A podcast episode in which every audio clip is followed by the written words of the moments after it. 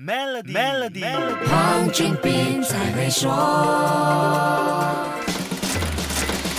你好，我是黄俊斌。造一颗人造卫星，再把它射上太空，要花很多钱。弄一张覆盖整个地球的卫星网络，要用到的钱就真的是天文数字了。Jeff Bezos 和 Elon Musk 都投下了巨额资金做这件事，但 Elon Musk 在目前暂时领先。他控制的 SpaceX 专门推进卫星群计划的部门 Starlink 卫星高速宽频互联网计划是如火如荼的进行啊！既然是两大巨头的竞争，Jeff Bezos 当然也有对策。Amazon 属下的 Kuiper System 就是 Starlink 的直接竞争对手。有神一般的对手，就会刺激出速度。Starlink 的 Beta 版已经进行了测试，向全球商业化目标迈出一大步。那么网速怎么样呢？官网上说，Beta 测试时的网速介于五十 Mbps 至一百五十 Mbps，会有二十 milliseconds 到四十 milliseconds 的延迟。那么收费又怎么样呢？Starlink 卫星高速宽频互联网的每个月收费是九十九美元，签订时要付四百九九。十九美元买一个启动配套，配套里有小型的卫星天线、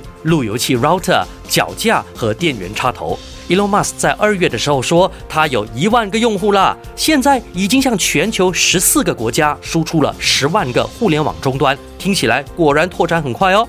马来西亚覆盖了吗？我查了一下，Starlink 计划在二零二二年覆盖马来西亚。当然，这还要看 MCMC 的执照审核了。一切听起来是顺风顺水，但 Starlink 的竞争对手怎么会对这一切坐视不理呢？尤其是 Jeff Bezos 的 Kuiper System，除了在技术上追赶之外，还动用了法律手段。哎，只要有激烈竞争，消费者就不怕一家独大，可以享受更好的待遇。我们就期待更好的互联网服务吧。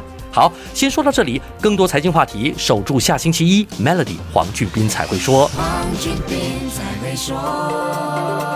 透过 Maybank to You Biz 存款及支付员工每月薪资，就可享有高达零点五五八仙年利率的更高回酬。详情请浏览 Maybank to You dot com 的 my slash SME 附条规。